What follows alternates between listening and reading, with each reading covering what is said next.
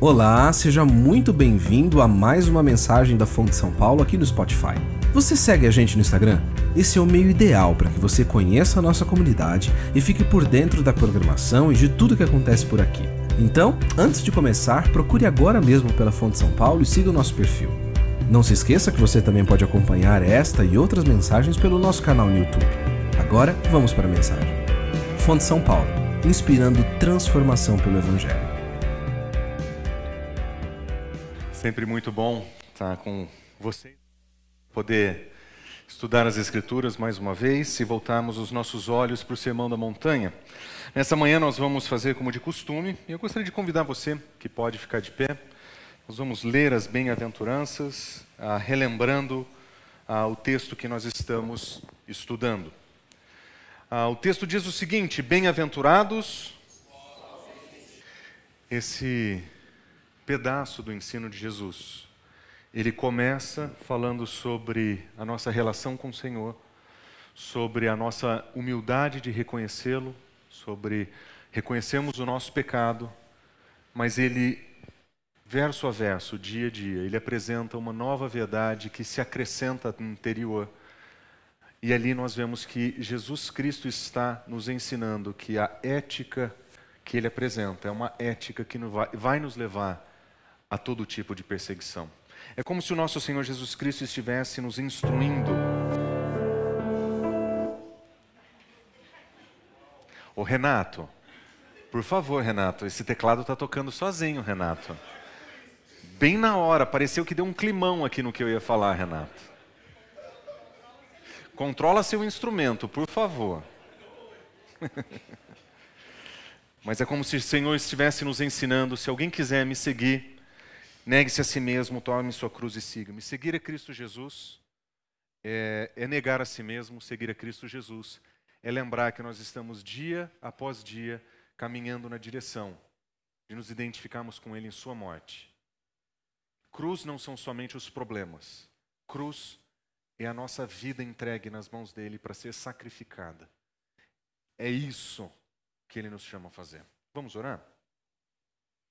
Senhor Deus, nós estamos mais uma vez estudando a tua palavra, lembrando daquilo que o Senhor nos ensina. Lembrando que a tua palavra, com toda a clareza, nos ensina coisas que nós não gostamos, a tua palavra, com toda precisão, nos apresenta aquilo que confronta a nossa alma, mas acima de tudo, ela nos instrui, ela nos conforta, ela nos corrige, e nós pedimos que nessa manhã, que a tua palavra e os exemplos que nós vamos lembrar, que eles sejam todos, Senhor, para serem usados por Ti, para transformação também das nossas vidas. Nós oramos em nome de Jesus. Amém. Pode se sentar. Bem-aventurados os perseguidos. Ah, certamente esse não pode ser um título de propaganda de, uh, de coach. Não dá para fazer um, um, um, tipo de uh, programa online para apresentar esse tema. Bem-aventurados os perseguidos. Aliás, como nós já vimos outras vezes, é muito difícil entender como é que alguém pode ser feliz, a se considerar abençoado, quando Jesus Cristo diz: Bem-aventurados os que são perseguidos por causa da justiça. Nós já vimos que bem-aventurado é bênção, bem-aventurado é, é, é, favor divino, bem, ser bem-aventurado é ser feliz. E Jesus Cristo está dizendo, nessa, eh, nessa parte final do seu ensino, que são bem-aventurados aqueles que são perseguidos por causa da justiça. Ele não diz bem-aventurados aqueles que são perseguidores. Ele não diz bem-aventurados aqueles que realizam o ato de perseguir pessoas. Ele está descrevendo pessoas que são bem-aventuradas por serem perseguidas. Mas elas não estão sendo perseguidas por qualquer coisa. Eles não estão sendo perseguidos por qualquer princípio. O texto diz que eles estão sendo perseguidos por causa da justiça. E esse termo já apareceu para nós no Sermão da Montanha e nós sabemos que justiça, a palavra que descreve justiça, ela descreve a, a, especialmente coisas relacionadas à retidão. Retidão é aquilo que é justo, correto, certo. Nós vemos que esse conceito é apresentado nas Escrituras de diferentes maneiras, às vezes relacionados à nossa salvação. Nós vemos Paulo nos ensinar que nós somos justificados por meio da fé. Nós temos agora, nós somos declarados justos diante de Deus. Nós estávamos errados e nós somos agora feitos justos. Nós somos feitos retos em Cristo Jesus. muitas vezes descreve o nosso caráter. Nós estávamos errados, de maneira, vivendo de maneira injusta. Mas a partir do momento que nós somos justificados por Deus, nós somos convidados a viver de uma maneira justa. Isso se refere à nossa ética, isso se refere à nossa relação com o Senhor, se refere à nossa relação com outras pessoas, se refere à, à nossa relação com pessoas necessitadas. Existe um padrão de justiça definido por Deus que deve motivar as nossas ações. Nós devemos agir de maneira justa com os nossos irmãos. Nós devemos agir de maneira justa com as pessoas do nosso trabalho. Nós precisamos agir com essa justiça cujo padrão é Deus, cujo padrão é o próprio Deus. Essa justiça deve ser parte a, a das nossas relações com outras pessoas que estão sofrendo e com necessidade. Por isso que quando nós lemos a bem-aventurança que fala sobre a justiça, nós definimos da segunda maneira: bem-aventurados que têm fome e sede de justiça, ou bem-aventurados aqueles que desejam e se dedicam para viver do modo que eles querem que Deus viva. Viver de uma maneira justa é viver de acordo com aquilo que Deus quer que a gente seja. Viver de uma maneira justa não é estabelecer o meu padrão de justiça, não é estabelecer o padrão de justiça desse tempo. Não é definir aquilo que é correto aos olhos das pessoas, mas é fazer aquilo que é correto da perspectiva do próprio Deus. Deus estabelece o que é certo, o que é justo e o que é verdadeiro. E nós percebemos que essas duas bem-aventuranças, elas estão interligadas, porque aqueles que têm fome e sede de justiça são aqueles que vão ser perseguidos por causa da justiça. Jesus Cristo está dizendo: tenham todo o desejo por levar uma vida que é correta, por levar uma vida que é justa, para levar uma vida de acordo com os padrões de Deus. Tenham um desejo por isso, se dediquem por isso. Mas ele também diz: mas vocês também vão ser perseguidos por causa disso. São bem-aventurados os que querem viver de maneira justas, de maneira justa nesse mundo. Mas aqueles que vivem de maneira justa nesse mundo vão ser perseguidos. Nós precisamos lembrar que o ensino de Jesus, ele transforma o nosso caráter, ele transforma as nossas ações, mas ele nos coloca em uma situação de risco nesse mundo. Os nossos padrões são diferentes dos padrões desse mundo, e se nós vivemos os nossos, o padrão de Deus nesse mundo, nós seremos considerados como pessoas que, que não têm parte com esse mundo, que não merecem estar nesse mundo. São pessoas que merecem ser rejeitadas, abandonadas. Se você viver da maneira que o Senhor espera que você vive, é capaz que no seu trabalho o ambiente fique difícil, que na sua família os relacionamentos fiquem difíceis. Mas o nosso Senhor Jesus Cristo não está dizendo que nós vamos a, a ter somente situações difíceis. Ele fala que se nós vivemos de um modo que agrada a Deus, de acordo com a justiça dele, nós seremos perseguidos. Ser perseguido no texto significa algo como sofrer hostilidade, retaliação, e nós vemos pela história da igreja prisão e morte. Todos os discípulos que andaram com Jesus, os doze, os seus amigos principais, onze foram presos e mortos. Um foi exilado e tratado como louco. Todos foram perseguidos. Todos foram hostilizados. Todos foram retaliados. Todos foram presos. E todos pagaram o preço de se identificarem com Cristo Jesus. E nós vemos que esse princípio que Jesus ensina os seus discípulos era uma verdade que ele vivia. No Evangelho de João, nós lemos que os judeus passaram a perseguir Jesus pelas coisas que ele estava fazendo no sábado. A justiça que Jesus vivia era uma justiça diferente daquela compreendida nos seus dias. Nos seus dias, a, a, o sábado era mais importante do que quase qualquer coisa. As regras para se viver no sábado eram mais importantes do que quase qualquer coisa. De tal forma que algumas das atitudes que Jesus tinha no sábado eram consideradas como violações. Eram como se fossem violações do que eles entendiam como verdade e justiça naqueles dias. E porque Jesus fazia coisas que naqueles dias não eram entendidos como justiça, ele passou a ser perseguido. Mas o que é que Jesus fazia? Jesus ele curava no sábado. Jesus ele manifestava cuidado para pessoas no sábado. Para um determinado homem ele diz: "Levanta, pega sua maca e vá para casa". Uma pessoa que tinha passado por anos deitado em uma maca sem conseguir se levantar. Um milagre acontece naquele dia. Mas porque Jesus disse: pegue a sua maca e ande, carregar a maca era um problema naquele dia. Aquilo era uma violação do sábado, uma violação da justiça, um equívoco. No contexto desse texto, Jesus Cristo tinha acabado de curar um cego.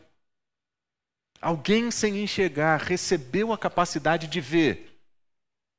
E os seus opositores passaram a persegui-lo por isso. O que Jesus fazia no sábado? Jesus ele ensinava no sábado, ele abria as escrituras. O Senhor ele ensinava a sua mensagem, ele transmitia a sua mensagem. Na sinagoga ele abriu a escritura e leu a escritura. Ele ensinou. Mas pelo que, pela forma como ele ensinava, ele foi perseguido. Ele defendeu a escritura. Ele defendeu a mensagem da escritura. E por causa do modo como ele falava, as pessoas entendiam que ele estava violando o que era justo e correto nos seus dias e passaram a persegui-lo. Aquilo que Jesus fazia era uma afronta para a visão daquele mundo, daquilo que eles entendiam como correto, aquilo que eles entendiam como justo. E Jesus foi visto como alguém que viola a justiça desse mundo. E o que aconteceu com o nosso Senhor? Ele foi perseguido por causa das coisas que ele fazia. E ele diz no final do seu ministério para os seus discípulos: lembrem-se, nenhum escravo é maior do que o seu senhor. Se eles me perseguiram, eles vão perseguir vocês também. Jesus sabia que se os discípulos continuassem a viver do modo como ele ensinou os discípulos a viverem, eles não teriam lugar nesse mundo. Eles seriam perseguidos.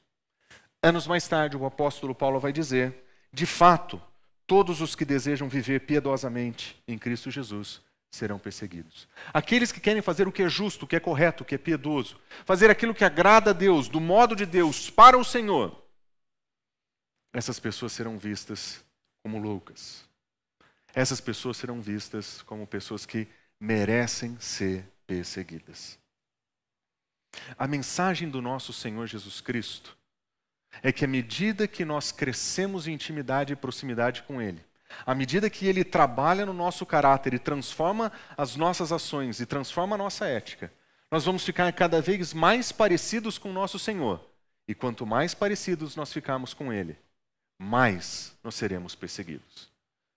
O plano do nosso Senhor não é dizer: venham andar comigo e eu vou afirmar os desejos de vocês. Não, ele vai dizer: venham andar comigo e eu vou fazer com que você negue quem você é. O pedido de Jesus não é: venham andar comigo e eu farei vocês ricos. Vocês vão andar na, na, na crista da onda, vocês vão ser os mais importantes. Ele diz: venham andar comigo você vai precisar negar você mesmo e eu vou te ensinar o caminho da cruz. Se vocês andarem comigo, vocês vão ser perseguidos como eu fui. E esse é um elemento da história, é, do ensino de Cristo Jesus, que nós nem sempre gostamos de pensar. Mas em última análise, o Senhor está dizendo: se nós obedecemos o que Ele ensina, de fato, nós vamos sofrer oposição, perseguição. Esse mundo não vai nos aplaudir. Esse mundo não vai nos abraçar. Esse mundo vai nos perseguir e retaliar.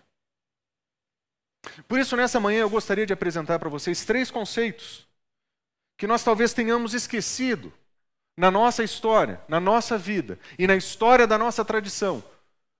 Coisas que demonstram o que significa ser, a, seguir a Jesus Cristo na prática.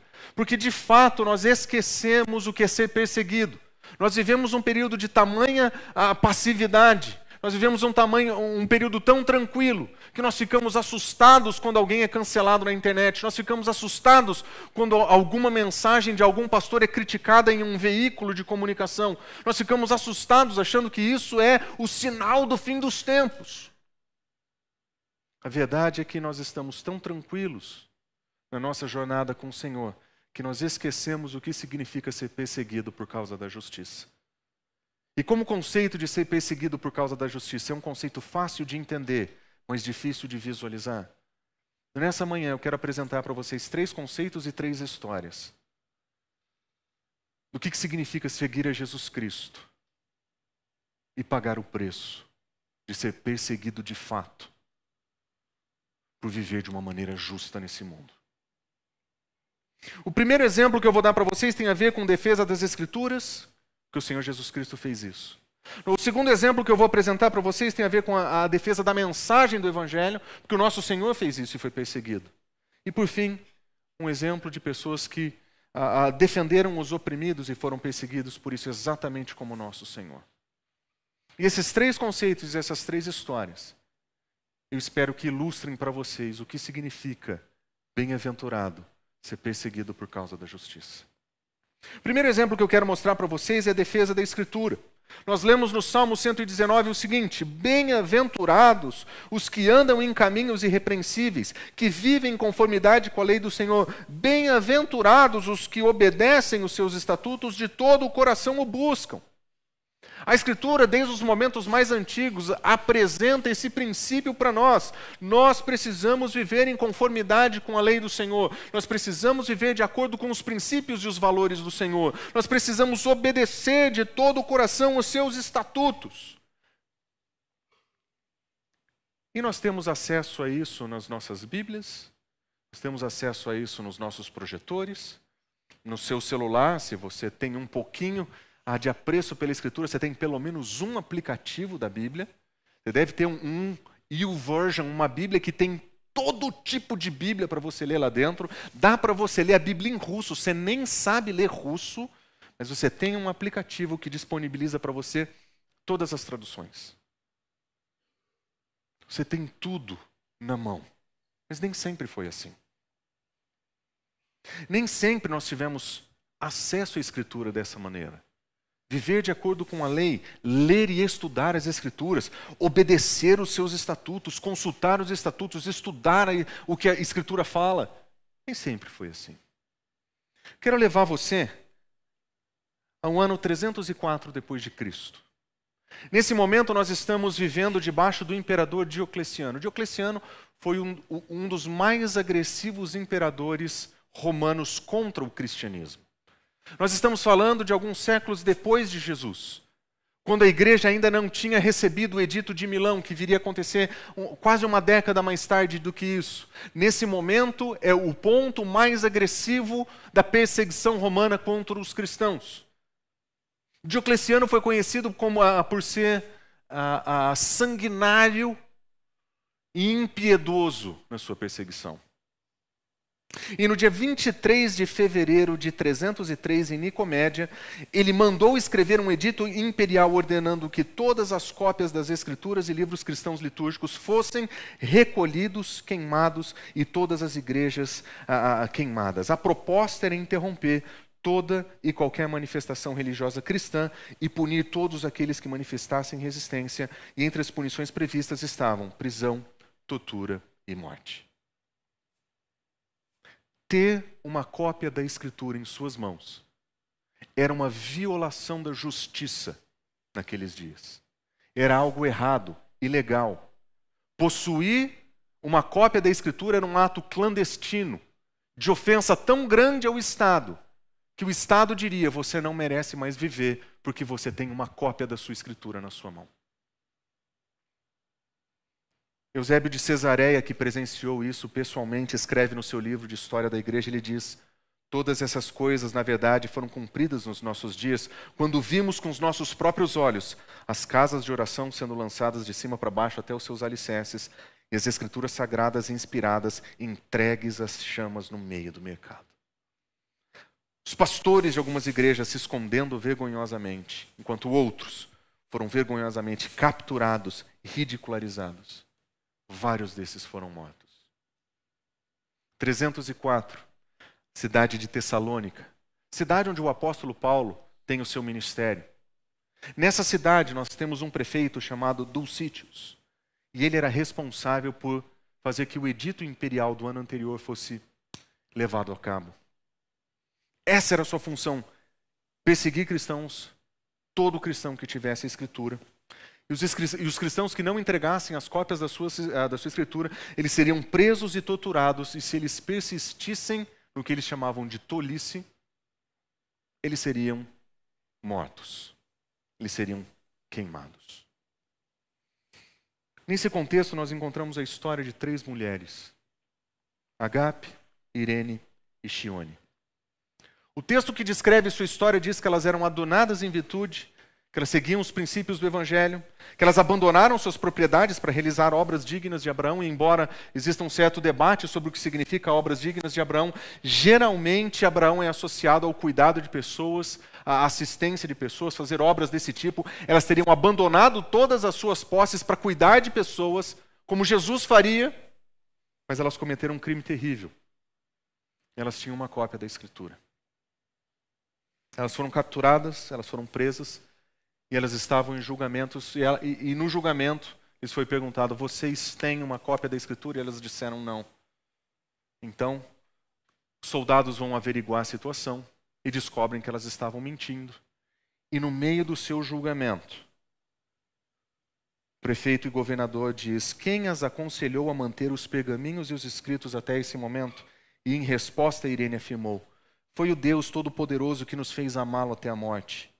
Por isso não nos atrevemos a ser traidoras, mas preferimos ser queimadas vivas ou sofrer qualquer outra coisa que pudesse acontecer, ao invés de entregar os escritos. Essas mulheres, elas estavam vivendo a justiça de Deus nesse mundo. Elas estavam fazendo aquilo que um discípulo de Cristo Jesus deveria fazer. Elas abandonaram suas posses, elas serviram os pobres. Elas cuidaram das Escrituras, elas protegeram as Escrituras. Mas nos seus dias, aquela era uma violação da justiça. E elas preferiam morrer do que se entregar ao padrão daquela sociedade. Esse é o tipo de perseguição que nós estamos aprendendo, que Jesus nos ensina a estar preparados. Duas dessas mulheres, elas foram imediatamente colocadas para serem mortas. Agape e Chione foram queimadas vivas depois dessa incursão. Mas tentando salvar Irene, que parecia a mais vocal das demais, ele coloca essa mulher em uma prisão por mais um ano. E no ano seguinte ela volta a ser a, a inquirida a respeito daquilo. E na sua situação, ela é apresentada ao caso de você sabe, você, você precisa abandonar essa tolice. Faz um ano que eu estou esperando você mudar de ideia. E você não muda de ideia. Então Dulcítios teria dito para ela: As tuas irmãs, de acordo com as minhas ordens e a respeito delas, receberam a sua sentença.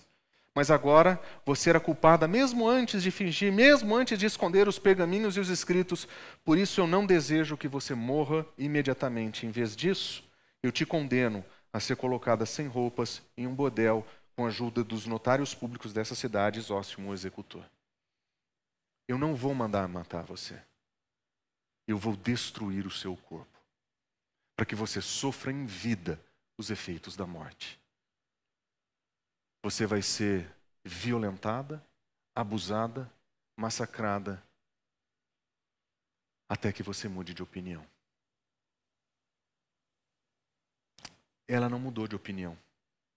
E o texto que conta a sua história diz: Visto que ela se recusou a obedecer o comando dos imperadores e a oferecer sacrifícios, e ainda manteve a sua adesão a essa seita chamada cristão, portanto eu condeno a ser queimada viva, assim como eu fiz com as duas irmãs dela.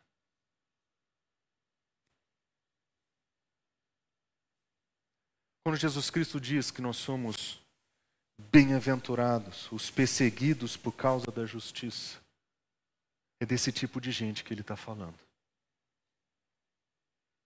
Ele não está falando de acesso à plataforma.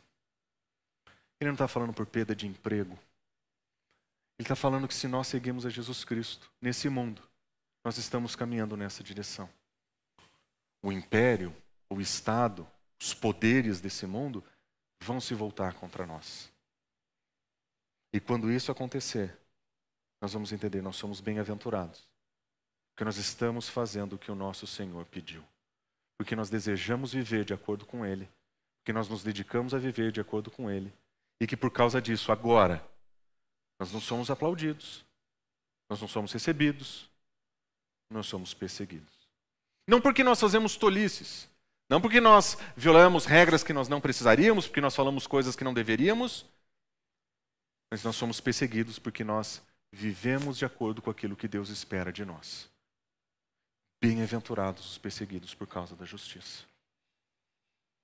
Seguir a Cristo Jesus significa fazer o que ele fez. Ele defendeu as Escrituras. Essas mulheres defenderam as Escrituras. Essas mulheres pagaram com a vida. A vida delas, o acesso à Escritura. E nós? Nós temos o celular nas nossas mãos. Nós temos várias versões da Bíblia impressa nas nossas casas. Nós damos o mesmo valor para essa escritura que essas pessoas deram? Nós de fato estamos olhando para esse texto que atravessou a história para chegar na nossa mão e que custou a vida de muita gente para que ela estivesse hoje disponível para nós. Será que nós olhamos com o mesmo apreço que o salmista tinha de desejar ler as Escrituras, de ouvir ali a palavra de Deus? Ou nós já demos ouvidos para esse mundo e nós estamos ouvindo pessoas famosas no Instagram, dicas de livros, e nós estamos esquecendo da sabedoria do Senhor.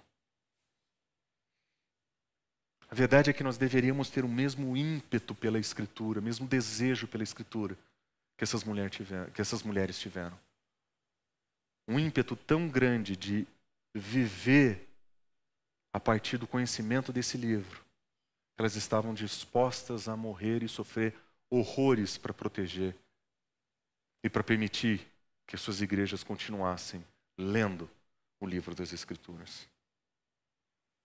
Mas como Jesus Cristo fez na história da igreja, nós encontramos pessoas que defenderam a mensagem do Evangelho. Na verdade, o nosso próprio Senhor disse: Bem-aventurados aqueles que ouvem a palavra de Deus e guardam. São bem-aventurados aqueles que estão ouvindo o que o nosso Senhor ensina, e essas pessoas são bem-aventuradas quando eles praticam essas coisas. Praticar o ensino de Jesus era parte fundamental do seu ensino. Ele não ensinou para a gente se sentir bem, ele não nos ensinou para falar, nossa, que coisa legal, que coisa nova, ele nos ensinou para transformar as nossas vidas.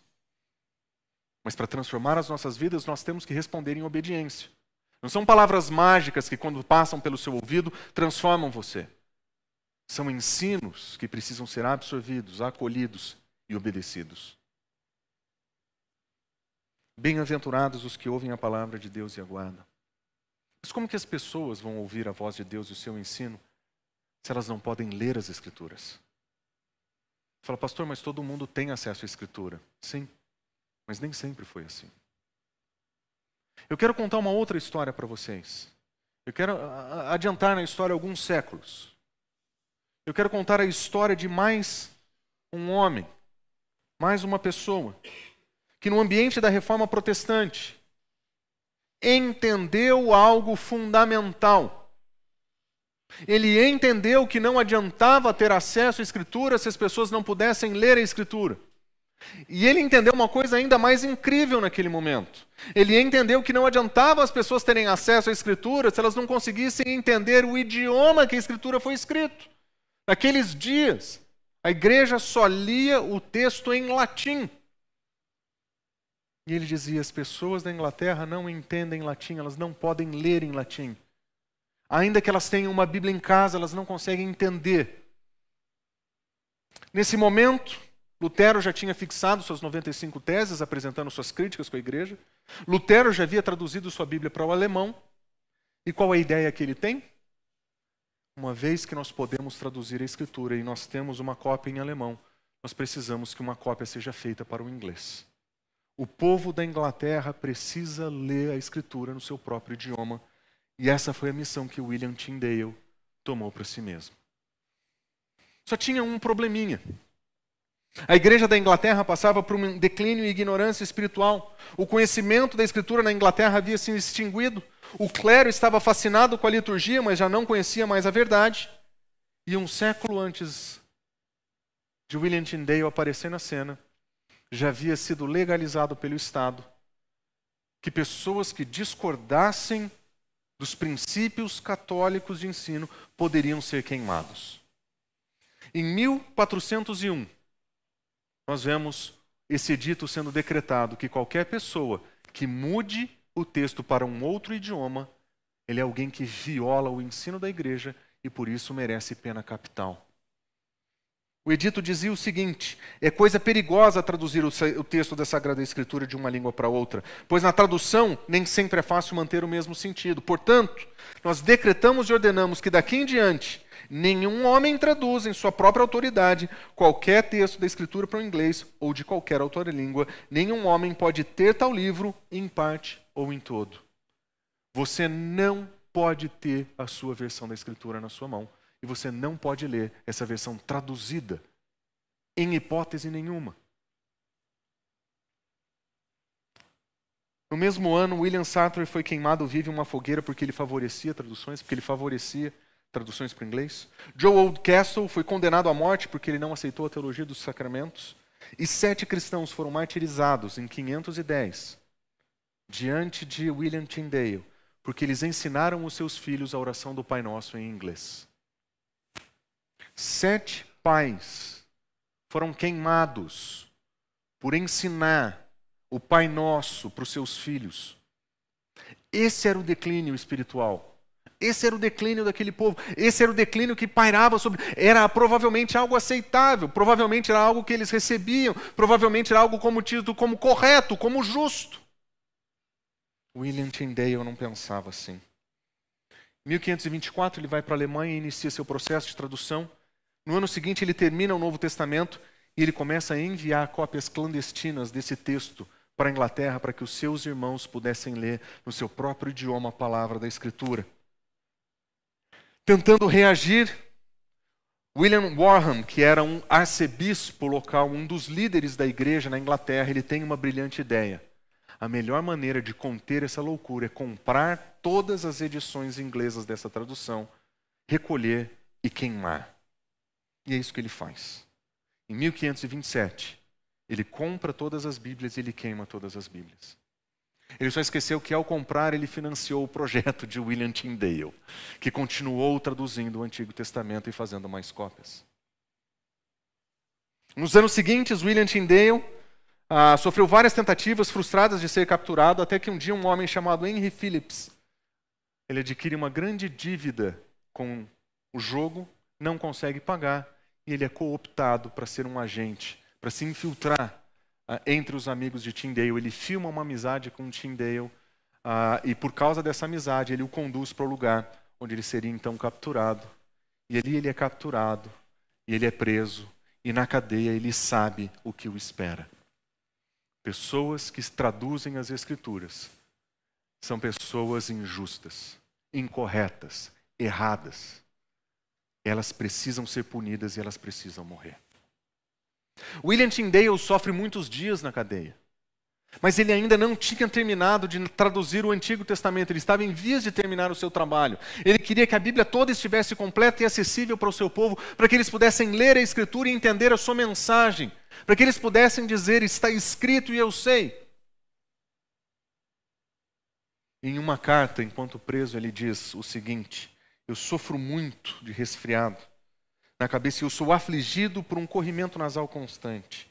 O que está muito pior nessa cela, mas sobretudo, ah, o meu sobretudo está desgastado, as minhas camisas estão desgastadas, mas acima de tudo, eu imploro e rogo a clemência que insista com o comissário para que ele me permita ter a minha Bíblia hebraica, a minha gramática hebraica e o dicionário hebraico, para que eu possa passar uh, uh, possa passar esse tempo de, uh, passar possa passar o tempo nesse estudo ele queria terminar a tradução do texto hebraico. E claro, não foi permitido.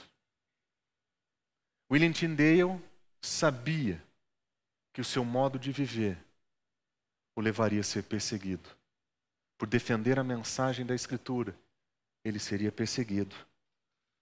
E ele sabia que seria sentenciado à morte. No dia da sua morte, ele é colocado diante de todas as pessoas numa grande ah, num, numa grande festa de horrores. Ele é colocado amarrado em uma haste e uma corda no seu pescoço era fixada e um algoz o prenderia até que ele fosse enforcado e ali o seu corpo seria queimado. E enquanto ele sofria o apeto do seu algoz, ele orava: Senhor, abra os olhos do rei da Inglaterra. ele precisa permitir que a Escritura seja traduzida para a língua do nosso povo. Eles precisam ler a palavra de Deus. E ali, ele morre. E ali o seu corpo é queimado, diante de muitas testemunhas. A oração de Tyndale foi ouvida. Anos mais tarde, menos de uma década depois, em função dos aquecimentos políticos, eles entenderam que era necessário que se começasse a fazer uma versão oficial da Inglaterra. Uma tradução que pudesse servir toda a igreja, para que a igreja pudesse voltar a ler o texto da Escritura no seu próprio idioma. William Tyndale não viu isso. Morreu na espera de ver alguma coisa desse tipo acontecer. E quando nós olhamos para a história de Tyndale, nós entendemos o que Jesus diz. Bem-aventurados os perseguidos por causa da justiça. Esse texto que nós temos nas nossas mãos, que nos ensina a viver de maneira correta, é o texto que custou a vida de muita gente e que nós tratamos com muito descaso. Nós não damos o verdadeiro valor para a mensagem que Deus nos transmite aqui. Esse é o nosso texto inspirado, mas para que ele chegasse no seu aplicativo hoje, custou a vida de muita gente que levou a sério o princípio de Jesus que disse: são bem-aventurados os que vivem de maneira justa. William Tyndale foi um homem fora da lei. William Tyndale foi alguém considerado um inimigo do Estado. E ele precisou ser morto, porque ele acreditava, como Jesus, que as pessoas tinham que conhecer a mensagem da Escritura. Que seriam bem-aventurados aqueles que ouvissem e obedecessem. Mas ele sabia que as pessoas precisavam ouvir no seu próprio idioma para conseguir obedecer. ser perseguido por causa da justiça, ser perseguido por defender a mensagem de Deus. Mas tem uma outra história, um outro conceito. São bem-aventurados aqueles que a, a, a, cuidam também daquele, do, dos oprimidos. Quando nós lemos as Escrituras, nós vemos o seguinte sendo dito no Salmo 41: Bem-aventurado aquele que acode o necessitado ou que cuida do necessitado, e o Senhor o livra no dia do mal. É um princípio que as Escrituras apresentam em muitos lugares. Deus é quem cuida dos necessitados, Deus é que é o pai dos órfãos, é Ele que atende o clamor da viúva, é Ele quem cuida dessas pessoas. Mas na história de Israel, quando Deus cuida dessas pessoas, Ele usa gente ele leva pessoas para levar comida para a viúva, ele cuida do coração do órfão, ele usa pessoas para atender as necessidades daquele órfão, de tal forma que o povo de Deus entende que tem a responsabilidade de cuidar de pessoas que não têm condições de cuidar de si mesmo. Cuidar de oprimido era uma dádiva, era um princípio, era um privilégio. Por isso o salmista diz: Bem-aventurado quem faz isso. Fazer isso era fazer o que Deus faria, Cuidar de quem passa por necessidade é fazer o que Deus faria, porque Deus é um Deus que cuida dessas pessoas. Isso é viver de maneira justa. Mas eu quero te convidar aí alguns séculos para frente.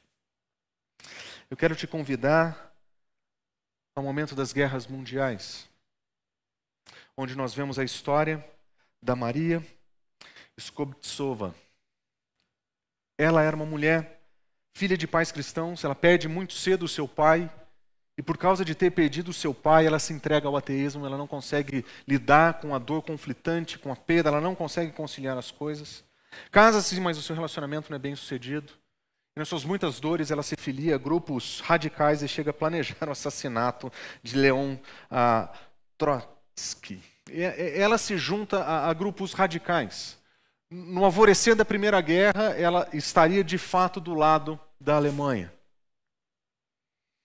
Mas no início da, da, da Primeira Guerra Mundial, ela volta para sua casa e, a partir da ministração de diferentes pessoas, o seu coração é tomado pela verdade do Evangelho, a princípio pela imagem de Cristo. Ela chega a dizer que ela consegue se entender com Cristo, porque Cristo andou, sentiu, suou e sangrou como ela. Mas ela chega a achar que Deus de fato não existe. Mas aos poucos o seu coração é tomado pelo ensino de Cristo Jesus. E ela se volta para o Senhor, passa a estudar teologia e servir refugiados. Na sua história de transformação, ela sai de um ponto mais extremo da rebelião, para o ponto de maior proximidade com aqueles que estão sofrendo todos os tipos de sofrimentos que a primeira guerra estava gerando. Nesse contexto, ela escreve uma das suas poesias e diz: O amor cristão nos ensina a dar aos nossos semelhantes presentes materiais, bem como os presentes espirituais. Dá-lhes a nossa última camisa, a camisa, o nosso último pedaço de pão. A caridade pessoal e o trabalho social são mais abrangentes, são igualmente justificados e são necessários. No florescer da Segunda Guerra, ela se, se dedica como freira, ela se filia a um convento. Ela muda para Paris na Segunda Guerra Mundial e na cidade de Paris ela usa sua casa. Ela chama a sua casa de convento. Ela convida pessoas que não têm comida para comer e ela convida pessoas para ouvirem a mensagem que Cristo Jesus tinha para ela na sua casa. A sua casa vira um centro de reflexão teológica e cuidado que ela passa a receber e cuidar de judeus. Uma coisa muito interessante acontece na França nesse período é que quando os judeus eles estão sendo perseguidos, uma das formas de protegê-los era apresentar certificações da Igreja Católica dizendo que eles foram batizados, como se eles dissessem nós estamos negando a nossa fé e nós estamos abraçando o cristianismo. E baseado nesses documentos, os judeus eram poupados. Maria e o seu grupo começaram a falsificar esses documentos. Algo ilegal, incorreto, para salvar judeus que não eram cristãos, para salvar pessoas que estão sendo perseguidas, pessoas de todo tipo. Outra coisa que ela fazia, o seu grupo faziam, ela recebiam essas pessoas e quando percebiam que o perigo era iminente, elas levavam clandestinamente esses homens para essas pessoas para fora da cidade. Algo que era errado, incorreto. Era uma violação do direito, era uma violação do Estado. Mas ela decide colocar essas pessoas para fora e levá-las à liberdade para proteger e cuidar de pessoas que são oprimidas. Claro, em algum momento a sua, a, o seu projeto foi percebido. Era mais do que um centro de cuidado, era um centro de falsificação de documentos, era um centro clandestino de alívio de vítimas que mereciam, de, de traidores do Estado que mereciam ser punidos. Quando o seco da Alemanha se foi presente em Paris, na França, ela foi presa e foi levada para um campo de concentração. E ali no campo de concentração, ela continuou fazendo o que sempre fez. Ela cuidava das pessoas, ela atendia pessoas, ela ensinava pessoas. E ali dentro ela foi reconhecida como alguém que estava sempre pronta a cuidar, sempre pronta a proteger. Mas os horrores da guerra foram minando o seu corpo e a sua força. Em uma das suas últimas cartas, ela escreveu: O meu estado é atual que eu aceito completamente o sofrimento, sabendo que é assim que as coisas devem ser para mim. Se eu devo morrer, eu vejo isso como uma bênção do alto. Ela continuou servindo e cuidando de gente no mesmo lugar onde ela estava sofrendo os horrores da guerra. Um dia se forma um pelotão eles começam a separar pessoas que precisam morrer. E um dos judeus que foi selecionado, muito querido para ela, ela não aceita e se propõe a troca de lugar. Ela sabia que aquilo era uma ida sem volta para uma câmera de gás. E ela voluntariamente vai na direção da câmara de gás. E lá ela perde sua vida, salvando o último judeu que ela conseguiu salvar. Uma das mulheres que estavam com ela nesse campo de concentração disse o seguinte: ela se ofereceu conscientemente como um holocausto, ajudando assim cada um de nós a aceitar a nossa própria cruz. ser perseguido por fazer o certo. Ela violou documentos. Ela colocou clandestinamente gente para fora da sua, da sua cidade. Porque a justiça que ela vivia não era a justiça do seu tempo. Não era a justiça da sua sociedade. Não era a justiça desse mundo. A justiça que atendia o seu coração era a justiça de Deus. Em alguns momentos, a justiça de Deus violou essa justiça dos homens. E por causa disso ela foi vista como transgressora, foi perseguida. Mas quando nós ouvimos para a sua história, nós entendemos Jesus dizendo: Bem-aventurados os perseguidos por causa da justiça. Ela cuidava de gente, ela atendia necessitados, ela foi perseguida e morta. A vida cristã, segundo Cristo Jesus, não é um passeio no parque, não é um faça-me rico aqui, não é uma vida sem doenças, não é uma vida de prosperidade. A vida que o nosso Senhor Jesus Cristo tem é uma vida de transformação de caráter, de tal forma que nós seremos tão parecidos com o nosso Senhor, que nós seremos perseguidos como ele foi. Mas como você percebeu, nessa manhã eu usei três exemplos. No início da história da igreja, no meio na reforma protestante, e eu usei um último exemplo na nossa história mais recente. Mas eu quero uma última vez pedir para que vocês venham alguns séculos, alguns anos mais para frente. E eu quero contar a história de pessoas que moram na cidade de São Paulo, que vivem um período de maior promiscuidade e depravação. Pessoas que estão vendo o, o direito e a justiça sendo pervertidos. Nós estamos vendo a imoralidade, o alcoolismo, a rebelião contra Deus tomando todo tipo de forma. Quem serão aqueles que vão viver os valores de Cristo Jesus nessa sociedade, nesse dia que nós estamos vivendo? Quantos de nós vamos ter a coragem dos nossos irmãos do passado para se levantar e dizer: nós não estamos andando de acordo com a justiça desse mundo, nós vivemos de acordo com a justiça de Deus. E se isso significa que vocês nos odeiam e nos perseguem, é isso que nós queremos fazer. Porque o nosso coração está firmado na justiça do nosso Senhor. Nós buscamos em primeiro lugar o reino de Deus e a sua justiça. E todas as outras coisas nós vamos esperar. Jesus não está criando com isso, com esse ensino, rebeldes que vão se levantar contra o Estado pelo benefício da rebeldia. Ele está dizendo que súditos leais são aqueles que ouvem palavras de justiça e vivem de acordo com as palavras da justiça que ele ensina, mesmo que isso custe caro. É por isso que ele diz: Bem-aventurados os perseguidos por causa da justiça, pois deles é o reino dos céus. Jesus está dizendo: esse reino não tem nada para te oferecer. Esse mundo não tem nada para te oferecer. Mas a justiça divina te oferece o reino dos céus. Reino dos céus não é alguma coisa que vai acontecer amanhã, quando você chegar, depois da sua morte na eternidade. O reino dos céus é essa manifestação do governo divino através dos seus filhos nesse mundo, vivendo de acordo com uma outra ética, uma outra justiça. Nós somos cidadãos brasileiros e nós respeitamos a nossa legislação. E nós fazemos isso porque esse é um compromisso que nós temos com Cristo, em primeiro lugar. Mas em todos os lugares que a justiça desse mundo for diferente ou perverter a justiça do nosso Senhor, nós ficamos com a justiça do nosso Senhor. E se porventura chegar o dia em que nós precisarmos tomar a firme decisão de manter os valores da justiça divina nesse mundo, o que é que nós vamos fazer? Nós vamos continuar seguindo o ensino de Jesus que diz: amem os seus inimigos e orem por aqueles que vos perseguem para que vocês venham a ser filhos do Pai que estás nos céus. De novo, a linguagem de filiação não é se tornar filho no sentido de ser salvo, é se tornar filho no sentido de ter o mesmo caráter.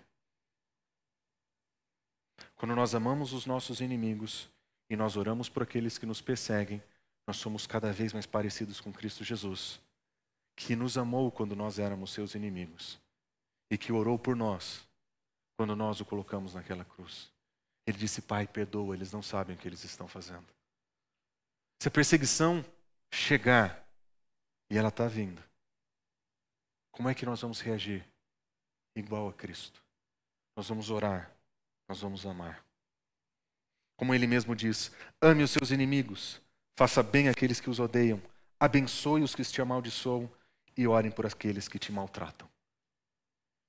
Ele não diz abra um processo, ele não diz vá à justiça, ele não diz clame os seus direitos. Ele diz ame os seus inimigos.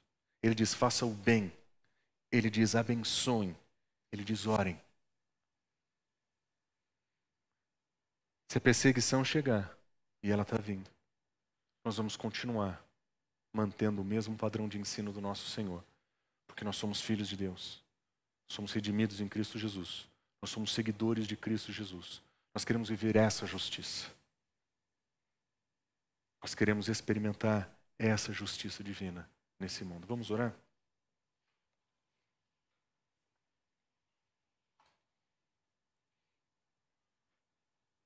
Deus, mais uma vez nós olhamos para a tua palavra e nós lembramos o modo como o Senhor confronta o nosso coração com a tua verdade. Nós olhamos para a história, Senhor, três exemplos de pessoas que demonstram que ser perseguido é muito diferente do que a gente está esperando. Nós somos relembrados, Deus, de que ser perseguido por causa da justiça vai muito além dos nossos poucos sofrimentos que temos nos nossos dias.